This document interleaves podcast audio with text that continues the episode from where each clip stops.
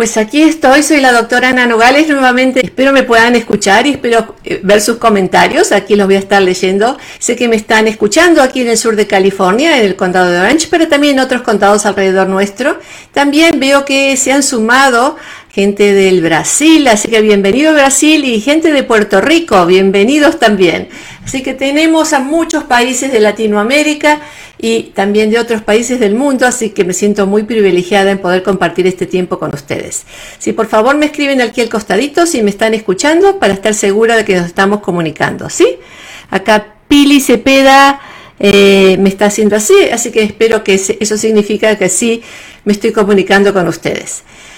Bueno, hoy voy a hablar de un tema, un tema en que mucha gente que se siente sola, se siente en ciertos momentos... Uh, inclinada a, buscar una compañía porque se sienten muy solas o solos. Esta cuestión de la pandemia ha hecho que mucha gente que vive sola se sienta en soledad. Dos cosas muy distintas, vivir sola y vivir en soledad. Y la soledad a veces puede ser mala compañía. ¿Por qué? Porque nos hace pensar cosas que, que realmente si estuviéramos en tiempos normales no pensaríamos. El problema es de que cuando la gente está sola y está extrañando y se pone a pensar, se pone a pensar en su en su vida, en sus cosas, a veces recuerda las cosas bonitas del pasado y no las cosas feas, principalmente en una relación. Y de eso es lo que quiero hablar, porque he visto en mi consultorio que muchas personas están pensando, fantaseando, volver a una relación que se terminó o que creyeron que se terminó en algún momento. Y el tema es que idealizan esa relación que tuvieron separando las cosas positivas de las negativas que vivieron, queriendo olvidarse de las negativas y diciéndose a sí mismos, bueno, a lo mejor si le diera otra oportunidad, a lo mejor ahora con la pandemia las cosas serían diferentes, a lo mejor todos a, los, a lo mejores posibles olvidándose de las cosas terribles que han pasado, fundamentalmente en aquellas parejas que han vivido violencia en el hogar. Entonces, muchas mujeres, por ejemplo, dicen, a lo mejor consideraría, a lo mejor él ya cambió, a lo mejor la pandemia lo hizo cambiar, a lo mejor la pandemia que cambia tanto la forma de pensar de la gente, a lo mejor lo hizo cambiar a él. Y nos terminamos engañándonos a nosotros mismos en, función de lo que podría ser, que jamás fue y el 99.9% que jamás será, que jamás será. Pero la necesidad emocional es una necesidad de todo ser humano, la de estar en contacto con alguien, con alguien importante en su vida.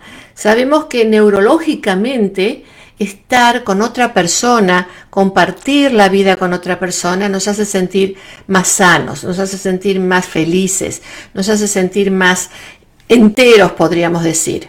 Por eso es que a veces se dicen que cuando dos personas se casan, se unen en un matrimonio, en una relación, en una relación formal, eh, ya ahora son una persona entre las dos. En realidad no son una persona entre las dos, no lo son para nada, pero es como un deseo, un deseo de que ya no habrá más soledad, que ya no habrá más eh, ese sentimiento de depresión que muchas personas sienten por estar solos. Y la pandemia trae ansiedad y trae depresión, que es cuestión de la pandemia. No solamente la gente que se ha enfermado con el virus, sino en la mayoría de la gente porque esto ha sido un cambio demasiado drástico y que ha durado muchísimo más de lo que esperábamos. Entonces trae a consecuencia ansiedad, trae como consecuencia depresión, malestar emocional. Por eso es que estamos hablando tanto de estos temas.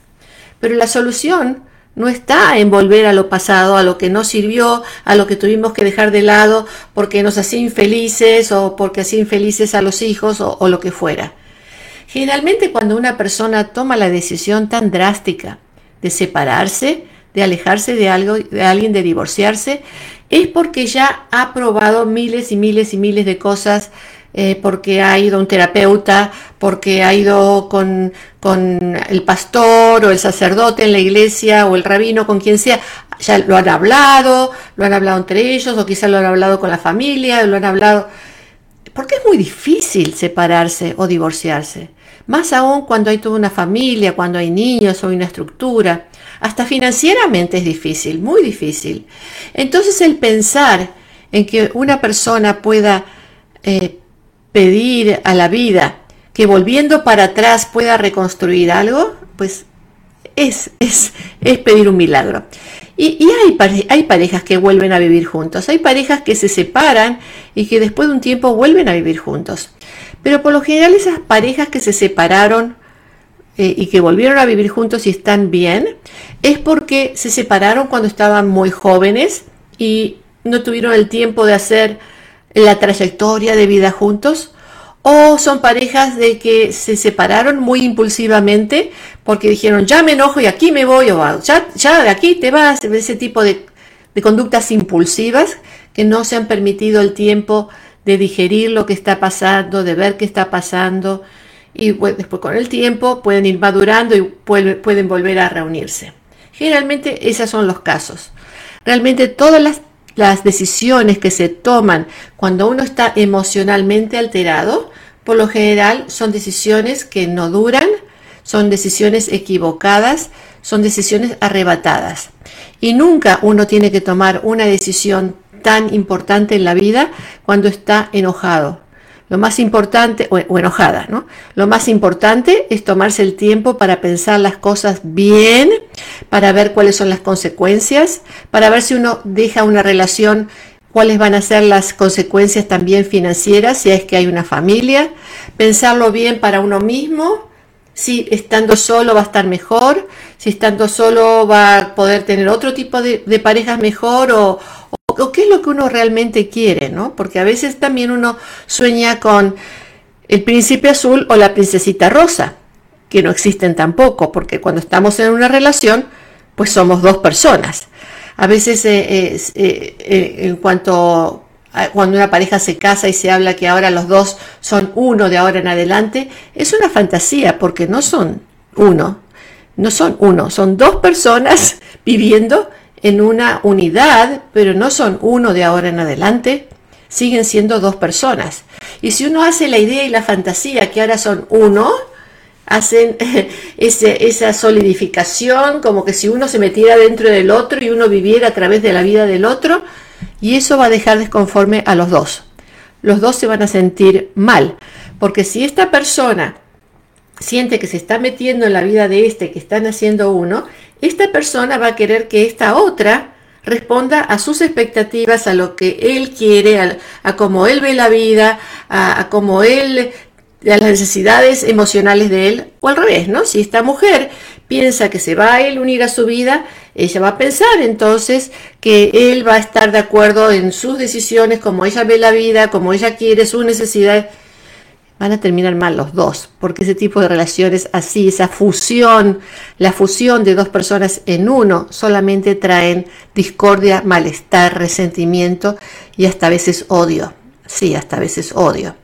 Entonces estamos hablando de dos personas que tienen funciones eh, diferentes en la vida, que vienen de, de historias distintas, de quizás hasta de culturas distintas, a veces hasta de idiomas distintos, y, el proceso de vivir en pareja es un proceso no fácil, es un proceso de aprendizaje.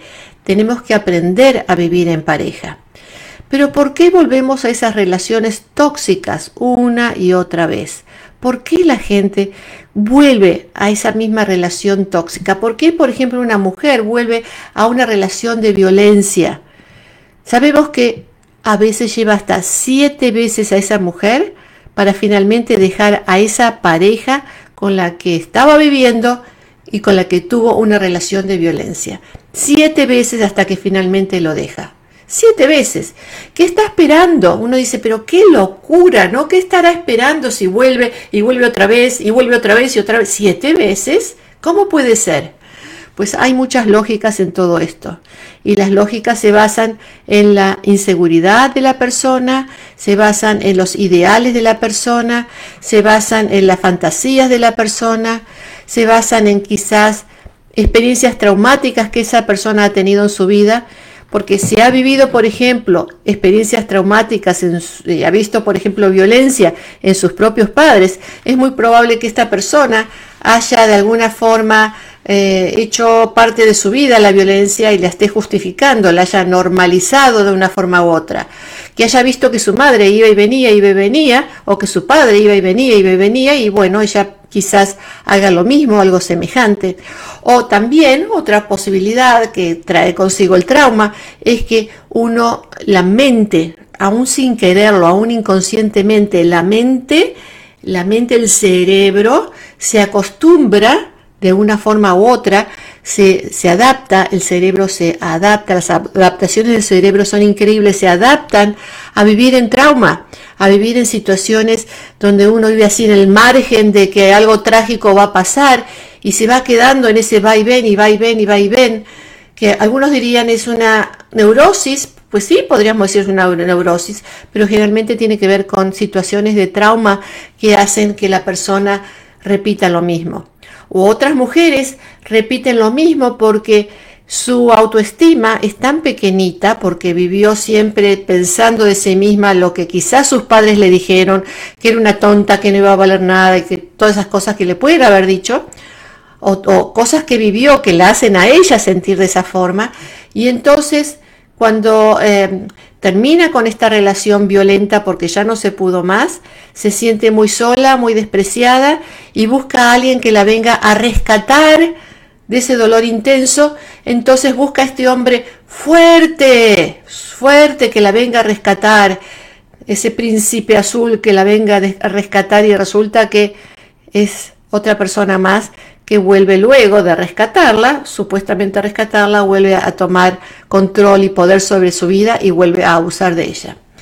Son todas estas cosas que generalmente se ven en una terapia y que cuando la persona va y busca terapia, busca ayuda, la puede analizar, porque en cada caso es diferente, así que no hay una regla general, en cada caso es diferente. Pero cuando uno va a una terapia, puede analizarlo consigo mismo y puede entender cuáles son las pautas que hacen que uno se sienta de esa forma y que uno actúe de esa forma. Entonces ustedes ven que ya hay una gama increíble de posibilidades por las cuales uno busca una relación tóxica una y otra vez. Hay gente que no sabe siquiera que es una relación tóxica. Hay gente que ha vivido toda la vida en relaciones tóxicas y que piensa que, bueno, las mujeres son así, los hombres son así. Y, no, saben de hacer otro tipo de relaciones. No saben qué significa ser una relación de intimidad. Y no me refiero a intimidad a algo sexual. Me refiero a intimidad, algo de poder abrir los corazones y compartir su vida el uno con el otro. Personas que quizás nunca han visto esa relación de intimidad entre sus padres, quizás un padre alcohólico o una madre alcohólica o en drogas, ha visto conflictos, no ha visto esa intimidad y no sabe siquiera de qué se trata. Y lo único que sabe es que hay dos personas que están viviendo juntas, pero que realmente son roommates, como se le dice aquí, ¿no? Como viven bajo el mismo techo y hasta ahí.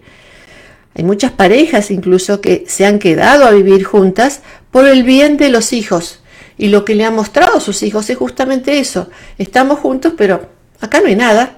Y los hijos aprenden de que no hay nada y que no tiene que haber nada en una relación. Entonces esos hijos, cuando crecen y se hacen adultos, tienen mucha dificultad para hacer una relación íntima, para relacionarse con otra persona y se mantienen distantes. ¿Por qué? Porque puede ser sentirse como algo peligroso estar en una relación íntima. Puede sentirse algo peligroso cuando uno empieza a hablar de los sentimientos. Y ahí es cuando tantas personas, em, cuando empiezan a hacer una relación de pareja y de pronto cuando empiezan a abrirse puertas, se van, se van, toman distancia porque no lo pueden tolerar es muy difícil tolerar hacer una intimidad para mucha gente, hacer, hacer intimidad. Nuevamente no hablo de sexualidad, porque tener sexo es mucho más fácil que tener intimidad. Ah, estoy hablando de intimidad, de comunicación, de apertura en una relación de dos personas. Generalmente hay una explicación también a todo esto que tiene que ver con la relación con los padres. Pero la relación con los padres no solamente entre ellos, como modelo, como ejemplo, que uno aprende cuando, cuando es niño, de mirarlos simplemente, de convivir con ellos. Me refiero ahora a la relación de la madre con el hijo o con la hija o del padre con el hijo o con la hija. Eso también es muy importante. Ustedes habrán escuchado una y mil veces que uno elige la pareja de acuerdo a sus padres. Y uno puede decir, no, mi, mi pareja es totalmente lo opuesto de mis padres. Pues sí, uno elige por eso justamente, uno elige algo que sea muy parecido a los padres o algo que sea totalmente diferente a los padres. Cuando uno elige algo totalmente diferente a los padres, está teniendo nuevamente a los padres como modelo. Entonces, consciente o sin darse cuenta o inconscientemente, uno dice, yo quiero una pareja que no sea como mis padres. O sea, los padres siguen siendo el modelo y uno elige lo contrario o piensa que dije lo contrario. Porque por lo general cuando hay extremos, los dos extremos tienen mucho en común, fíjense. Entonces, por ejemplo, una madre que no ha sabido darle cariño a su hijo, lo voy a poner como un ejemplo, ¿ok? Una madre que ha sido conflictiva con su hijo, que ha sido distante, que, que no le ha dado lo que el cariño que necesitaba, que no le ha dado el amor, la comprensión, el apoyo, que no ha hablado con ese hijo, que no ha hecho un vínculo con ese hijo, que tuvo el hijo, le dio de comer, quizás le dio lo necesario para la vida, pero no le dio esa esa cosa emocional, ese cuidado, ese amor, ese abracito, si no le ha dado eso a su hijo, si lo ha puesto quizás en competencia con los otros hermanos, si lo ha puesto en, eh, a menos, si le ha dicho porque tú no eres eh, tan bueno como tus hermanos, porque tú no eres lo que sea, una madre que ha hecho eso con su hijo, ese hijo se ha quedado con esa necesidad, con ese hambre de madre. Y lo más probable es que ese muchachito, hambriento de amor, lo que haya hecho es que haya hecho todo lo posible para conquistar a esa madre. Nuevamente, no es que esa madre haya sido una madre mala, maliciosa, con las malas intenciones del mundo de hacerle eso a su hijo. Posiblemente esta mamá tuvo sus otros conflictos, es lo más probable. No sabemos cuáles, a lo mejor no, nunca los puede llegar a saber, pero lo más probable es que tuvo sus propios conflictos. Entonces, este hijo quizás haya sido alguien que se haya dedicado a su mamá y uno, dice a veces cuando observa de afuera, mira lo mal que trató a su hijo y mira qué hijo tan bueno que le salió, que está continuamente detrás de su mamá, tratando de cuidarla, de darle todo lo que necesita, pero detrás de eso ese hijo está sufriendo, porque ese hijo lo que está tratando de hacer es comprarse a su mamá, comprar el amor de su mamá, con tanto acto heroico de darle todo lo que él tiene para satisfacerla, para conquistarla, para recibir su amor de una, de una forma u otra. Cuando este niño que vive ese tipo de vida continúa viviéndola así, esperando y esperando de una mamá que no le va a dar, que no le va a dar porque no le puede dar, porque no tiene forma de darle, porque es como que nació con los, con los bolsillos vacíos y no tiene cómo darle. Pero este niño sigue esperando lo mismo, lo mismo. Cuando se hace adulto, este niño hombre va a tener dificultades en sus relaciones de, de pareja, porque viene con esa sed, con ese hambre de amor de la relación con la mujer con quien va a ser una relación. Estoy hablando en caso de parejas heterosexuales, por supuesto. Pero también se puede traducir a otro tipo de parejas. Este niño eh, va a buscar de esa mujer, de esa nueva mujer, esa mujer adulta, ese amor de madre que nunca tuvo. Y le va a tratar de dar todo el ser lo más dulce, comprensivo, cariñoso del mundo con tal de recibir el amor. Pero cuando esa mujer con la que está, esa mujer adulta con la que está haciendo una relación, muestra que tiene ella otras necesidades, que tiene otras cosas y que no puede hacer las cosas como él quiere o, darle lo que, todo lo que él quiere, ese, ese niño hombre lo va a tomar como un rechazo grande porque en cierta forma va a sentir nuevamente ese rechazo que sentía o que según él sentía no nuevamente, no quiere decir que la madre lo haya rechazado, pero la interpretación del hijo se sintió rechazado. Y cada vez que esa mujer adulta no le pueda dar lo que él necesita, se va a sentir deprimido como se sentía deprimido en la relación primera con su mamá, porque ha transferido la relación de su mamá a una relación de pareja. Entonces, Pueden, hacer ustedes lo mismo, el equivalente pensándolo al revés, ¿no es cierto? Una niña con su mamá. Principalmente se da relación con la madre, pero también con el padre. Entonces, cuando termina con esta pareja, y quiere volver quizás con esta misma pareja porque se siente solo en este momento y vuelve con esta pareja, al principio se va a sentir con la alegría de, de, poder volver y al ratito se va a sentir insatisfecho de nuevo y se va a sentir deprimido de nuevo. O va a buscar otra pareja y va a buscar otra pareja parecida que en cierta forma le va a hacer acordar a las necesidades que él tiene de que le den, que le den, que le den el afecto ese que necesita de su madre y nuevamente va a repetir y va a repetir y va a repetir la misma historia. Eso en psicoanálisis se llama compulsión a la repetición compulsión a la repetición, porque uno vuelve a hacer lo mismo y vuelve a hacer lo mismo y vuelve a encontrarse con las situaciones semejantes. Y uno si hace lo mismo, lo mismo toda la vida, termina más que deprimido, porque entonces siente que, que no hay quien lo pueda valorar, que no hay quien lo quiera, pueda querer, se siente totalmente desvalorizado, deprimido por algo que no pudo resolver jamás en la vida, sin haber podido poner a sí mismo la distancia de decir, mi madre no pudo, porque mi madre quién sabe lo que le pasó, cosas de, de, de esa mujer maravillosa que fue mi madre, a quien la comprendo por quien es, aunque no conozca todas las vicisitudes de mi madre, la perdono y yo sigo mi camino adelante entendiendo que yo tengo mis necesidades y que no puedo poner mis necesidades en, la boca de la otra persona, porque la otra persona tiene sus propias necesidades, su propia vida, y yo no puedo esperar cambiarle la vida a los demás para que me hagan felices a mí. Ahí es donde está la neurosis que, estamos viendo de lo que está pasando cuando uno tiene una relación y, quiere volver a esa relación que no funcionó, o quiere repetir el mismo tipo de relaciones tóxicas en muchos casos, y se siente tan deprimido porque no lo puede conquistar, no puede hacer nada por el cual pueda conseguir una relación efectiva. Y hoy en día más difícil todavía con la pandemia, porque uno no puede conocer a otras personas, uno no puede abrir ese, ese ambiente social que antes tenía para buscar esa relación que, que ambiciona. Pero aún si la pudiera buscar y si la pudiera encontrar, cuando sigue repitiendo el mismo patrón de conducta, es algo para que uno se pare un poquito y lo analice y diga, pero ¿qué me está pasando a mí? A mí me está pasando algo. Yo tengo que entender lo que me está pasando. Yo tengo que analizar esta situación. Y si no la entiendo, pues lo puedo hacer con un terapeuta que me ayude. Porque para eso están los terapeutas, para eso están terapeutas o terapistas, ¿no? Para, estos, para eso están los profesionales en salud mental, para ayudarles a entender el camino de donde uno viene cuál es el recorrido a donde uno va y qué es lo que está haciendo con su vida. Me parece muy importante que en cierto momento aquellas personas que siguen buscando y buscando y buscando paren un poquito para analizar en vez de seguir buscando, porque cuando siguen buscando a la siguiente persona y la siguiente persona, generalmente tropiezan con lo mismo. Esto ocurre más con los hombres que con las mujeres. No por ser feminista, se los digo, sino que las mujeres por lo general saben más vivir solas, saben arreglarse solas.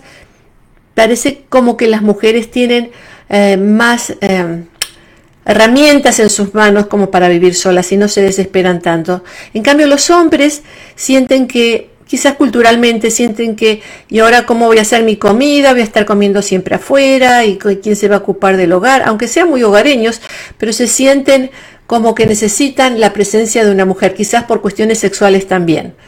Entonces buscan rápidamente otra mujer y caen generalmente en los mismos patrones o muy semejantes. Entonces es muy importante entender que primero que nada uno tiene que entenderse a sí mismo, entender qué es lo que a uno lo lleva a tomar ciertas decisiones. Número dos, entender que uno no tiene que volver para atrás a reexaminar lo que ya examinó, si es que así lo hizo, si es que le tomó, se tomó su buen tiempo en examinar lo que estaba pasando, y tomar su decisión, que no tiene que volver para atrás porque se va a encontrar con la misma sombra en su vida, la misma, la mismita.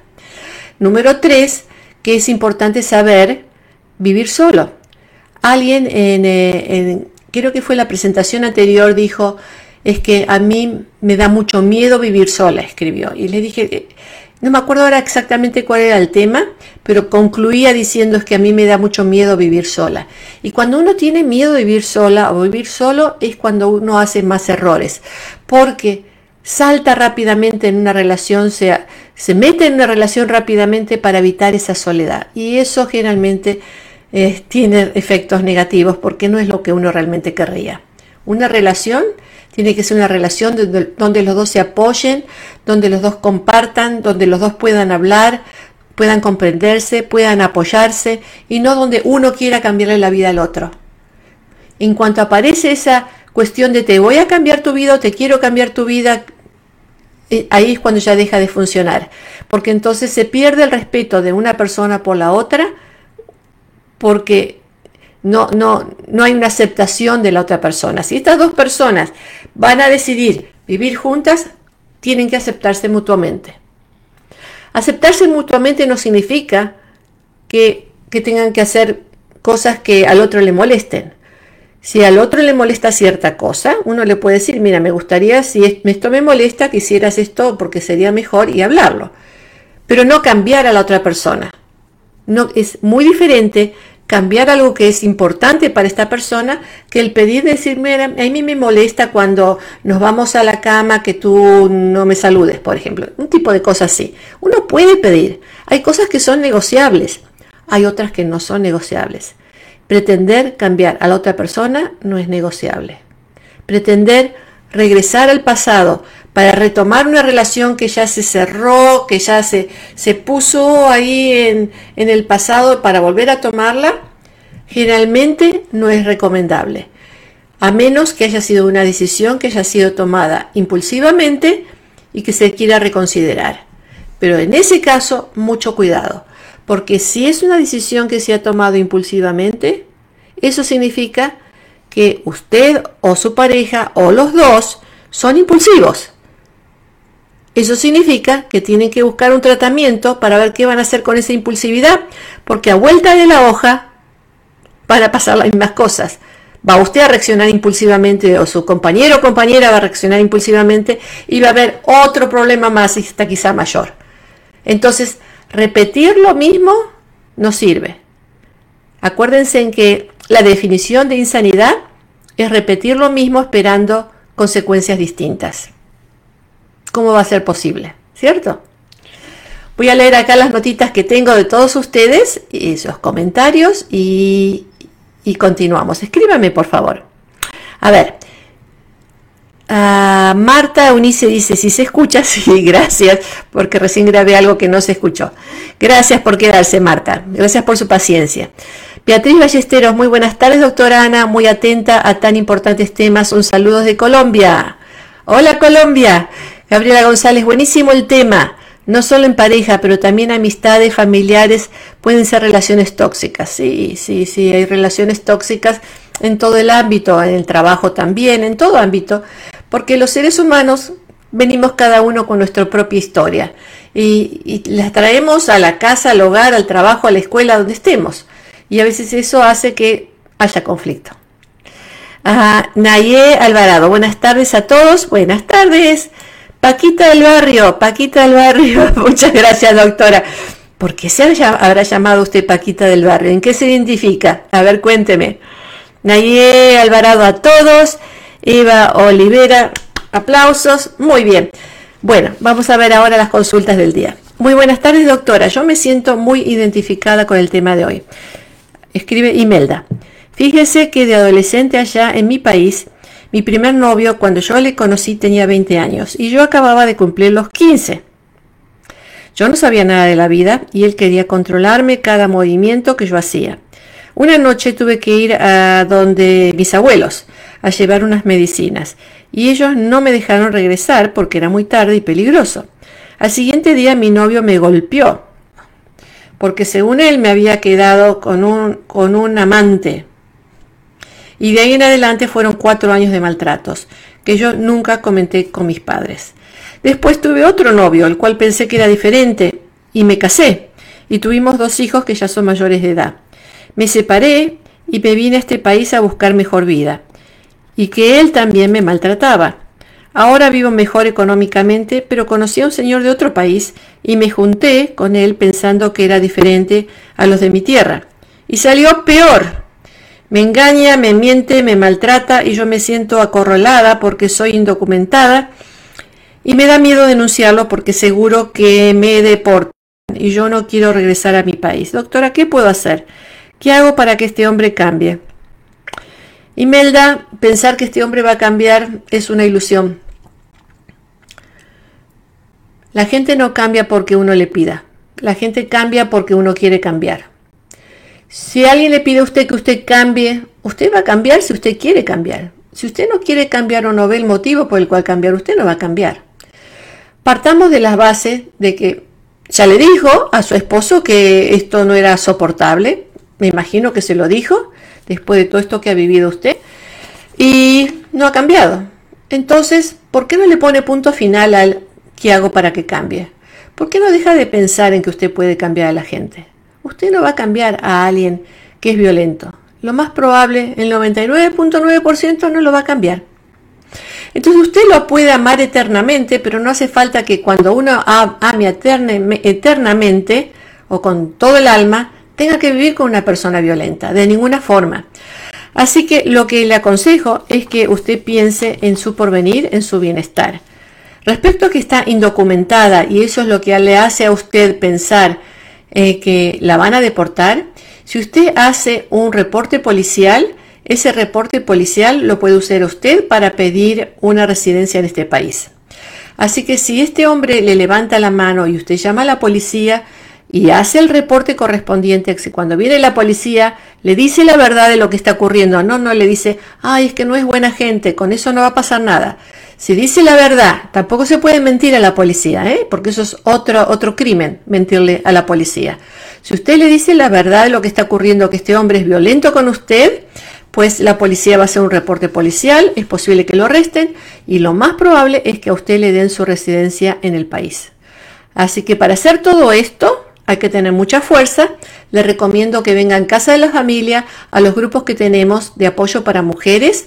Tenemos varios grupos en español, lo hacemos vía Zoom por la pandemia.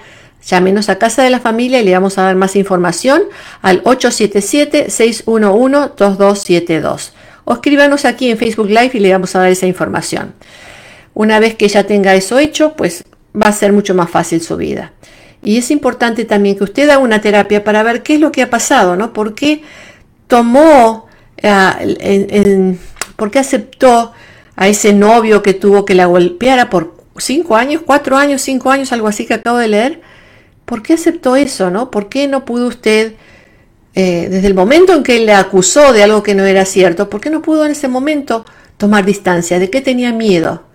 ¿De qué, iba a pasar? No sé, pero algo ahí la marcó y la marcó para siempre. Y es importante que hoy en día deje usted esa marca a un lado y empiece a tener una vida mucho mejor. Gracias Imelda, la esperamos en los grupos, ¿ok? Silvia dice, gracias por atender mi carta, doctora. Mi nombre es Silvia y le escribo desde Indio, California. Mi problema es que siempre me enredo con amistades problemáticas, chismosas y envidiosas. Parece como si yo tuviera un imán para juntarme con esas personas. Siempre busco por gente buena y que me pueda traer algo bueno. Y no es así. Las dos últimas amigas que tuve parecían como si hubieran sido cortadas con la misma cuchilla. Muy lindas y amistosas al comienzo y después sacaron las uñas, con chismes y envidias. En las dos ocasiones casi pierdo mi matrimonio. La primera vez que, según, porque según yo solo me la pasaba en la calle y no atendía a mis hijos. Y la segunda, porque ésta se quiso meter con mi marido. Ahora tengo una nueva amiga que me ha ayudado mucho con mi familia y mi esposo, pero tengo miedo que me salga igual que las otras y me traicione o me meta en problemas. ¿Hay alguna manera de darse cuenta cuando es una verdadera amistad? No quiero volver a desilusionarme de mis amigas. Ay, Silvia, ¿qué tan común es esa cuestión de las amigas? Hay gente que hace amistades rápidamente, inmediatamente. Y esas, cuidado, no son amistades. Será gente que usted conoce, que, que puede apreciar, muy bien. Pero el término amistad es un término muy delicado. Para que uno considere a una persona amiga, uno tiene que pasar muchas pruebas. Las pruebas son saber mantener un secreto, las pruebas son que los consejos sean buenos, las pruebas son que sepan escuchar, las pruebas son, son que no sean criticonas, las pruebas son que no sean envidiosas o chismosas, como usted está diciendo. Y lo primero que usted se va a, a dar cuenta de si una persona es chismosa, la primera banderita roja que usted va a encontrar es si esa amiguita le viene a usted con un chisme. En cuanto alguien le viene a usted con un chisme, es porque es una chismosa, ¿cierto? Entonces, cuídese de esas personas que le vienen eh, con, ideas de los demás, con chismes de los demás o con envidias de los demás. Cuídese de esas personas, porque esas personas generalmente van a ser tóxicas. Entonces, examine qué es lo que le atrajo de estas dos amiguitas antes que tienen en común para ponerlas, hágase una lista, póngalas en una lista, examine esa lista y luego saque sus propias conclusiones. Y esta nueva amistad que tiene, tranquila, tranquila, parece ser muy buena amiga. Qué bueno poder tener una buena amiga. Tómese el tiempo, tómese el tiempo para saber si esta es una buena amiga. Las buenas amigas son las que están ahí en las buenas y en las malas. Las buenas amigas son las que cuando uno levanta el teléfono le dice, te necesito, dejan todo para estar ahí con uno. Claro que uno no va a estar llamándolas y diciéndoles, te necesito todo el tiempo, porque tampoco uno se va a abusar de las amistades. Pero saber que uno puede contar con esa amiga, a veces amigas que uno no ve muy seguido, pero sabe uno que están ahí, porque son amigas sinceras. Cuidado con las chismosas. Muy interesante, Silvia. Gracias por su cartita. Brenda, Brenda dice, doctora, gracias por darnos tanto a la comunidad. Yo como muchos de sus seguidores vengo escuchándola y siguiéndola desde hace muchos años cuando tuvo su primer programa en el Canal 22. Y, eh, ese no fue mi primer programa. mi primer programa fue en la radio, eh, en la radio desde 1979, 1980, fíjese. Mm, en el canal 22 yo fui quien eh, abrí el, canal, la estación. Eh, fue la, primera programación en vivo del canal 22 en español. Bueno, eso solamente para que sepan. Y ahora, aunque no me la crea, ya he visto su obra de teatro siete veces. Ah, entonces sí es seguidora. Aparte de que me divierto mucho y veo la realidad de muchos de mi familia ahí en los personajes, también he aprendido lo importante que es buscar ayuda emocional y mental. Como le dije, la vengo escuchando desde hace mucho tiempo, pero siempre estuve atenta a prestar atención a los problemas de las otras personas que le escriben. Algunas las criticaba por ser tan tontas, según yo, y a otras le sentía compasión. Creo que la he seguido aunque mucho, aunque me da vergüenza decirlo, y perdóneme usted, creo como una programación de entretención, y ahora viendo su obra de teatro he caído en cuenta en lo importante y educativos que son sus consejos y hubo algo que se me hizo verme dentro de mí que hoy no he podido superar. Llevo una relación de tres años de noviazgo y 19 años de casada con mi marido, o sea, en total 22, ¿sí? Y que yo recuerde de entonces no ha pasado nunca un mes que no tengamos una pelea violenta. Nunca ha habido golpes, pero sí insultos y y supresiones verbales, agresiones, perdón, agresiones verbales. Siempre digo que vamos a cambiar o a separarnos, pero por alguna razón sigo ahí y no puedo ponerme punto, ponerle punto final. Siento que esto me ha desgastado a través de los años. ¿Cómo hago yo para salirme de esta situación y decir ya basta? Y no sé, Brenda, si tiene que separarse, no sé si tiene que alejarse y decirle ya basta y ya me voy o vete. Yo creo que lo más importante en una relación de tantos años, que por algo se ha mantenido, es que ustedes hagan una terapia, ustedes dos, juntitos, y que vean qué es lo que pasa en esta secuencia de, agresiones verbales entre ustedes dos. ¿Por qué no pueden aprender a hablarse de otra forma? Hablar de decirle, yo siento cuando tú haces eso, yo siento, me gustaría, te pido hacer un tipo de conversación diferente entre ustedes dos, en vez de repetir ese mismo patrón que desgasta tanto, porque los conflictos desgastan, desgastan y desgastan mucho. Entonces, quizás, no, quizás no, mire, con seguridad una terapia de pareja les va a venir muy bien. Llámenos a Casa de la Familia, porque ahí le vamos a dar todos los recursos que hay, ya sea en Casa de la Familia o también en el Condado de Orange a través del Departamento de Salud Mental. Llámenos al 877 611-2272, 877-611-2272 o escríbanos aquí en Facebook Live y, Live le vamos a dar la información que necesite, porque hay terapias para eso, hay terapias exactamente para eso, ¿sí? Usted ya habrá visto a través de la obra de Sabios y Locos ya la vio siete veces, que el tema comunicación es sumamente importante y se puede arreglar. Yo pienso, tengo fe que esa relación se puede arreglar. Así que nos llama y le vamos a dar las indicaciones de dónde encontrar esa ayuda. Muchas gracias Brenda. A ver qué otras cositas tengo por aquí. Eva Olivera, saludos. Eh, acá ya les han escrito la información de Casa de la Familia. Adela Perejil dice buenas tardes. Hola. Excelente tema, doctora. Hola, Delia. Gracias, gracias. Así son todos los temas que tenemos aquí en las charlas que tenemos. Los espero entonces. Hasta, hasta luego. Aquí me quedo. Aquí los espero. Cariños. Nos vemos.